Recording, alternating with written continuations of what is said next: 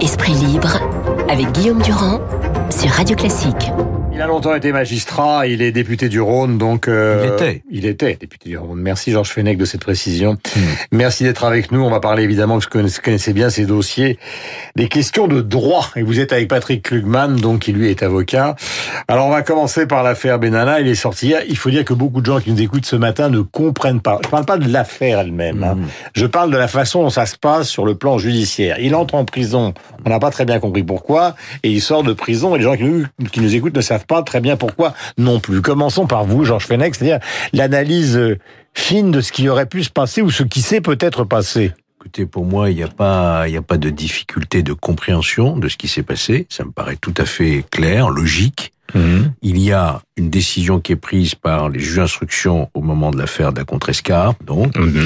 euh, qui consiste à les mettre en examen, l'un et l'autre. Trace et Benalla. Pour les violences, donc tout ça, c'est clairement compréhensible.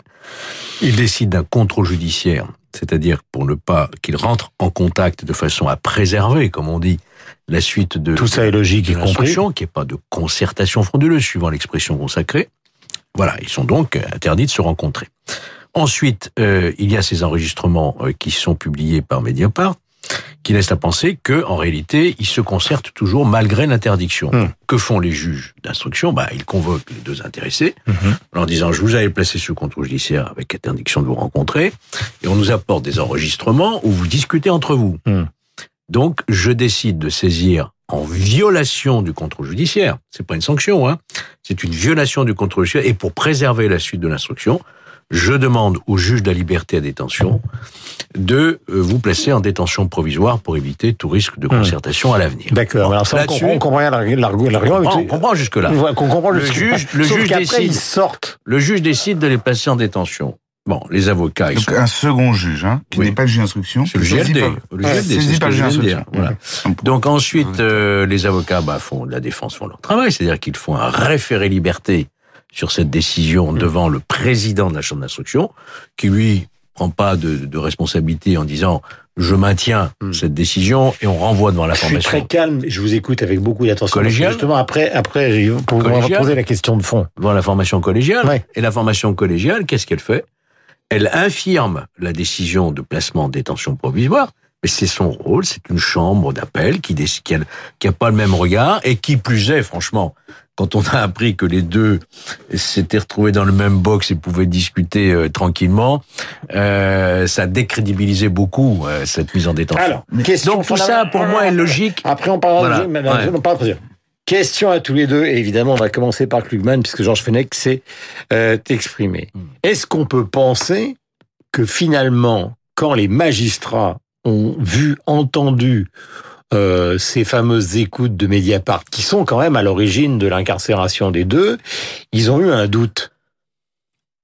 Et il y a eu des doutes, il y a eu des questions surtout juridiques qui ont été C'est l'argument de c'est l'argument de Jacqueline Lafont, son avocat. L'argument de la défense, Christian Saint-Palais, Jacqueline Lafont, des, deux avocats, des deux euh, euh, mis en examen, a été à juste titre de s'étonner d'abord du surgissement médiatique de ces enregistrements. On ne connaît pas leur provenance. Ensuite, de leur authenticité. On ne sait pas s'ils sont entre guillemets purs, euh, s'ils ont été montés. Et le fait est que par le souci louable de la protection euh, des sources, euh, on ne peut pas enquêter. Et d'ailleurs, il y a une perquisition qui a été vouée à l'échec dans les locaux de Mediapart, sur ces enregistrements.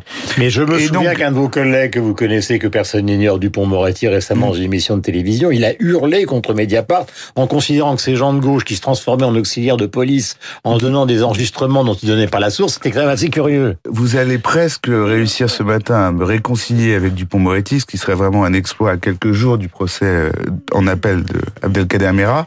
Mais pour l'essentiel, il est vrai que ça pose problème qu'on ne connaisse rien de cet enregistrement, qu'on ne puisse pas enquêter dessus, ni d'où il vient, ni comment il a été réalisé, ni pourquoi il a été divulgué, et que cela serve de pièce hmm. pour euh, mettre fin au contrôle, enfin pour révoquer le contrôle hmm. judiciaire hmm. de, de, des deux intéressés il y avait quand même, à part ça, un arbitrage qu'a fait la Chambre d'instruction hier.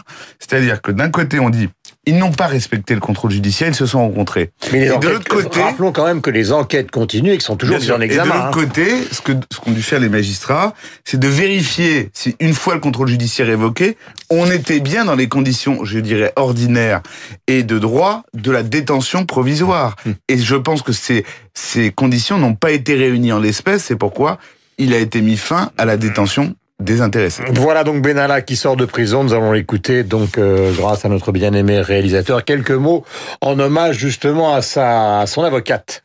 Monsieur Benalla, comment Heureux et soulagé et je remercie mon avocate Jacqueline Lafont qui s'est battue jusqu'au bout. Voilà, merci beaucoup, bonne soirée. Merci, pardon. Qu'est-ce que vous allez faire maintenant? Merci. Voilà pour ces quelques mots donc d'Alexandre Benalla, en rappelant donc euh, évidemment que beaucoup de mystères subsistent concernant euh, le contrat éventuel donc passé avec un oligarque russe, en rappelant évidemment que l'affaire de la contrescarpe fait toujours l'objet d'une enquête, en rappelant qu'il y a la commission d'enquête parlementaire euh, du Sénat. Bref, tout ça n'est pas euh, terminé. Maintenant, avec un peu de recul, euh, Georges Fenech, pour vous l'affaire Benalla, c'est quoi exactement? Parce qu'il y a deux versions depuis le début. Une affaire d'État, on a laissé passer des choses qui étaient évidemment inacceptables pour un collaborateur du président de la République, ou c'est la dérive d'un homme comme ça a souvent existé à l'Élysée concernant donc des personnages qui sont soit liés à la sécurité, soit liés au premier entourage euh, du président de la République ou des présidents de la République. Il y a ce qui est certain, c'est qu'il y a au moins, on est sûr qu'il y a la dérive d'un homme qui n'aurait jamais dû euh, revêtir un casque et un brassard de police et se livrer à ce qui s'est passé à la contrescarpe. Ça, c'est la dérive d'un homme. Voilà. Il ne s'agit pas de, de mettre en cause à ce moment-là l'Élysée dans, sa, dans son fonctionnement. Puis après, la commission d'enquête quand même et la presse, parce que moi, je suis un, un partisan euh, farouche de la liberté de la presse et je pense que sans Mediapart et sans le Canard enchaîné, sans d'autres journalistes d'investigation, on serait pas tout à fait dans une démocratie. Euh, voilà, je tenais à le dire et que j'étais profondément heurté par la perquisition euh, à Mediapart pour essayer de, de trouver les sources. J'ai trouvé ça tout à fait étonnant, alors que les conventions européennes et toutes les règles internationales protègent les sources des journalistes. Quand j'entends Dupont-Moretti mettre en cause cette façon-là euh, Mediapart, euh, il n'y aurait pas eu Mediapart, il n'y aurait pas eu l'affaire Cahuzac, il n'y aurait pas eu, euh, il y aurait pas eu l'Aurore, on aurait l'affaire Dreyfus serait pas serait pas terminée comme ça. C'est Et, pas- et non, etc., etc. C'est la liberté de la presse qui est en cause. Non, mais moi, je, je Il y a eu un recul je- des libertés. je vous entends, monsieur. Quand on passe d'une loi de fake news, etc., je dis dans quelle démocratie on vit aujourd'hui mais simplement. Donc, pour ce qui concerne, pour ce qui concerne, pour ce qui concerne. soient des journalistes et les procureurs des procureurs. Et si les procureurs se mettent à devenir des journalistes, on a le problème de, de la violation permanente de la présomption d'innocence et du secret. non, et non, si les, les procureurs et les, si les journalistes se mettent à devenir des procureurs, on a un problème d'empiètement d'un pouvoir sur l'autre. Et en attendant, on aurait aimé, notamment qu'en matière de fiscalité, euh, Mediapart et Monsieur Plenel Ok. soient un contribuable modèle et pas si le, si le lui-même sport d'aujourd'hui, s'en imposition. prendre au, au secret des sources et à la liberté de la presse, Non, c'est essentiel. comme on s'en prend aussi à la liberté de manifester essentiel. Aujourd'hui, Il faut on est face à un recul de nos libertés où je nous parlons, qui est quand même assez inquiétant. il faut quoi. quand même- Voilà. Il faut quand même respecter les principes et pas choisir ceux qu'on va respecter au détriment des autres. Donc après, après là, ce qui, Mediapart. ce qui devient inquiétant dans l'affaire euh, Benalla, c'est tout ce qu'on découvre, c'est-à-dire les contrats russes alors qu'il était en fonction à l'Élysée. Enfin, ça, il a juré que non devant. il- C'est-à-dire que euh, on connaît l'affaire. Hein, C'est-à-dire que non seulement peine euh, une amende, mais c'est cinq ans d'emprisonnement si jamais le parjure est prouvé, puisqu'il l'a dit à Philippe Bas directement. Oui. Je n'ai jamais entendu parler Oui, de ce alors, personnage. J'ai vu que effectivement euh, la commission d'enquête a- va saisir, semble-t-il, avec le bureau du Sénat, euh, le parquet pour faux témoignage. C'est Mhm. Une nouvelle affaire en plus qui qui se pointe. Il y a l'altération à la vérité aussi avec la disparition du coffre. Il y a plein de dossiers gigognes comme ça qui, que la justice devra euh, sur lesquels se pencher. Mais pour l'instant, est-ce qu'il s'agit d'une affaire d'État? C'est une affaire qui embarrasse évidemment l'Élysée. Ah bah ça, c'est un Mais scotch. je Tout le monde ne en des- pas aujourd'hui qu'il s'agit d'une affaire d'État. Patrick. Lugman. Oui, il y a plusieurs choses. Déjà, euh, juste pour finir le point euh, Mediapart, on a l'impression qu'il y a deux types d'affaires. Celles qui sont dans Mediapart et celles qui ne le sont pas. Et le fait que ce journal se comporte à tout point de vue comme une instance juridictionnelle pose un certain nombre de problèmes pour notre démocratie. Euh, et je peux vous dire, moi qui représente souvent des victimes, des parties civiles, que vous pouvez adresser des courriers et des courriers au procureur de la République avant qu'on daigne regarder votre dossier. C'est très différent de quand la chose est publiée sur Mediapart qui déclenche automatiquement et instantanément des enquêtes préliminaires. Donc vous voulez Ça- dire qu'il y a entre certains magistrats et Mediapart, c'est la fusion totale. Oui, et c'est un problème. Hmm. Je dis pas que Mais Mediapart ça a pas- toujours été le cas, Mais- pardonnez-moi, je sais l'avantage de l'expérience, ça a toujours avait- été le cas entre les magistrats, Je- certains avocats et, et, Et- et et je vous les, dirais- et les enquêteurs. Soyons sérieux, c'est peut-être plus un problème du côté de la magistrature, pardon, Monsieur Fenech, que du point de vue du journal Mediapart. Ce- parenthèse ouverte et fermée. Pour en revenir à l'affaire Benalla, on s'est rendu compte à une époque, travailler au Palais de l'Élysée. Portez des accusations graves là, hein, contre les magistrats. Franchement, vous y allez. Mais non, moi je constate un Vous êtes en train de nous dire qu'il y a une collusion entre les, les magistrats écoutez, et lisez la Mediapart. presse. Mais non, mais non. Bah, Ah, lisez le, pardonnez-moi, pas monsieur Fenech, pardonnez-moi, le mur des On cons. enfonce des portes ouvertes. Le, mur des Bah, cons, ça vous laisse la responsabilité. Bah, je la prends et je l'assume. devant le procureur de Paris, les magistrats du parquet de Paris, j'ai pas de dire qu'il y a une collusion avec. Mediapart. Non mais souvenez-vous. Alors que le procureur de Paris essaie de perquisitionner Mediapart. J'ai pas, visé point le de vue parquet de politique, Paris et, et pas forcément d'ailleurs que les magistrats du parquet. Euh, Klugman, vous avez Excusez-moi, mais on enfonce des portes ouvertes. Poursuivre votre démonstration. Tout le monde se souvient évidemment du fameux mur des cons qui a abouti d'ailleurs à une procédure judiciaire concernant donc un syndicat de magistrats qui s'en prenait à tous Je- les sarkozystes. Donc ce qui prouve qu'il n'y a pas une totale indépendance de la magistrature. Autrement, on le saurait. Autre affaire, et c'est surtout Et- d'un point de vue, c'est surtout d'un point de vue justement juridique que j'aimerais avoir votre point de vue. C'est les mots sont rares, c'est ceux d'Alexandre Djouri euh, hier soir sur France 3. J'ai Donc toujours pas pu vous dire, Guillaume Durand, ce qu'il en était de l'affaire Benalla. Alors, allez-y. à mon avis. alors allez-y. À, à mon Ah, avis, c'est qu'à une époque, euh, travailler auprès du président de la République était en soi un honneur suffisant pour que l'individu qui, qui se le voit confier se comporte de manière exemplaire. Il se trouve que à l'Élysée, Alexandre Benalla était l'un des plus jeunes, l'un des moins formés euh, par le fait de sa jeunesse, et qu'il a, au lieu de saisir ça comme une opportunité en soi extraordinaire, il a visiblement utilisé les prérogatives qu'il avait et apparemment aussi celles qu'il n'avait pas pour se créer un carnet d'adresses, Donc il a pété pour- les plombs, quoi. je sais pas si c'est le Bah, terme idoine, mais en tout cas pour essayer de faire d'autres choses que les missions qui lui étaient Hmm. légalement confiées. Il est probable que le président de la République n'ait rien su ou rien euh, connu des activités réelles ou supposées de Monsieur Benalla, mais il est aujourd'hui certain que par Benalla, il y avait d'autres possibilités d'influence qui auraient pu s'exercer sur l'Élysée, ce qui est très grave pour notre sécurité nationale et quand même pour le fonctionnement du palais de l'Élysée. Un deuxième affaire qui est intervenue hier soir, donc Alexandre Djouri. Finalement, les Anglais euh, euh, sont d'accord pour une extradition qui est donnée par le, demandée par le juge Serge Tournaire. Euh, Monsieur Djouri a fait euh, appel de cette décision et a donné ces quelques propos à nos confrères de France 3. Il vit à Londres, vous le savez. Jamais Nicolas Sarkozy n'a reçu des fonds libyens.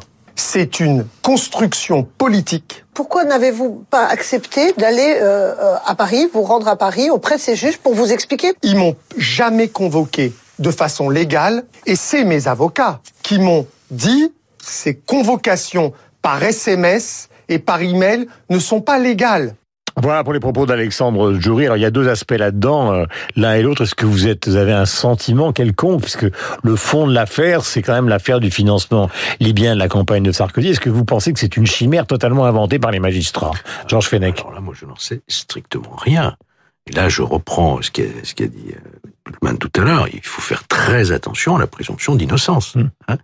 Mais sur le fond, pas plus que vous, ni vous, Non, mais tout à fait, mais quoi que ce soit euh, Si vous lisez Mediapart, affaire. on est beaucoup plus...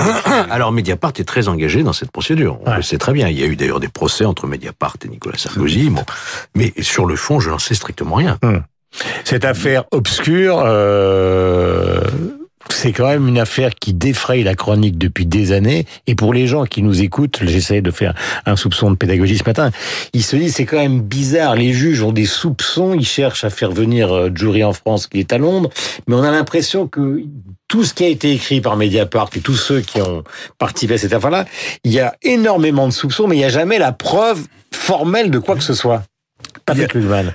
Si vous voulez, ce qui est- en, en- en prenant un tout petit peu de, de recul, on voit que on enquête systématiquement sur euh, un pouvoir et, et, et son entourage au sens large. Et c'est un- amusant, si vous voulez, de regarder euh, la juxtaposition des dates entre Benalla Macron. Là, pour le coup, on est en temps réel puisque Emmanuel Macron est président de la République et Benalla était son collaborateur jusqu'il y a peu. Et la période euh, d'il y a dix ans maintenant, euh, Nicolas Sarkozy et euh, son entourage réel supposé. En l'occurrence, c'était surtout Claude Guéant qui avait été mis en cause dans ces dans ces procédures. Ce que je constate, c'est que Monsieur Djouri a une défense qui est amusante en disant je ne sais rien, je ne connais rien, mais Nicolas Sarkozy n'a rien touché. C'est une manière de amusante de, de, de dire qu'il ne connaît rien à ce dossier. Et à part ça, il y a un problème juridique euh, d'extradition et de demande d'audition qui a débouché sur une extradition. Et sur ce, sur ce point-là, euh, la défense de Jury a raison d'insister, parce que c'est un, un droit extrêmement formel. Mais entre la France et la Grande-Bretagne, dedans ou dehors de l'Union européenne, on a quand même une entrée judiciaire assez euh, perfectionnée. Donc, au bout euh, de, du chemin, euh, Monsieur Jury sera sans doute amené à s'expliquer devant des magistrats. Non, je voudrais simplement quand même rappeler, en ce qui concerne l'ancien président de la République, auquel j'ai toujours été proche, je tiens à le préciser, qu'il a déjà bénéficié de plusieurs non-lieux sur des mises en examen et l'affaire Bettencourt en particulier. Et vous Donc il faut être, il faut être extrêmement prudent avant de jeter en pâture comme ça un ancien chef d'État. Voilà. Merci à tous les deux. Il est 8h56. Que j'ai certainement pas fait. Ce que vous n'avez pas fait, dites-vous, Patrick Lugman. Merci Georges Fenech, merci Patrick Lugman d'être venu ce matin sur l'antenne de Radio Classique. Alors on a moins parlé, évidemment, du fond de cette affaire que de leurs explications en termes de droit, parce que c'était important, parce que pour les gens qui voient les images à la télévision, quelquefois on est un peu perturbé. On se demande pourquoi, comme dans un fait d'eau, les portes s'ouvrent, les gens rentrent, puis les gens sortent sans qu'il y ait la moindre explication. Mais c'est l'avantage que vous pouvez peut-être avoir sur l'antenne de Radio Classique. 8h57. Merci.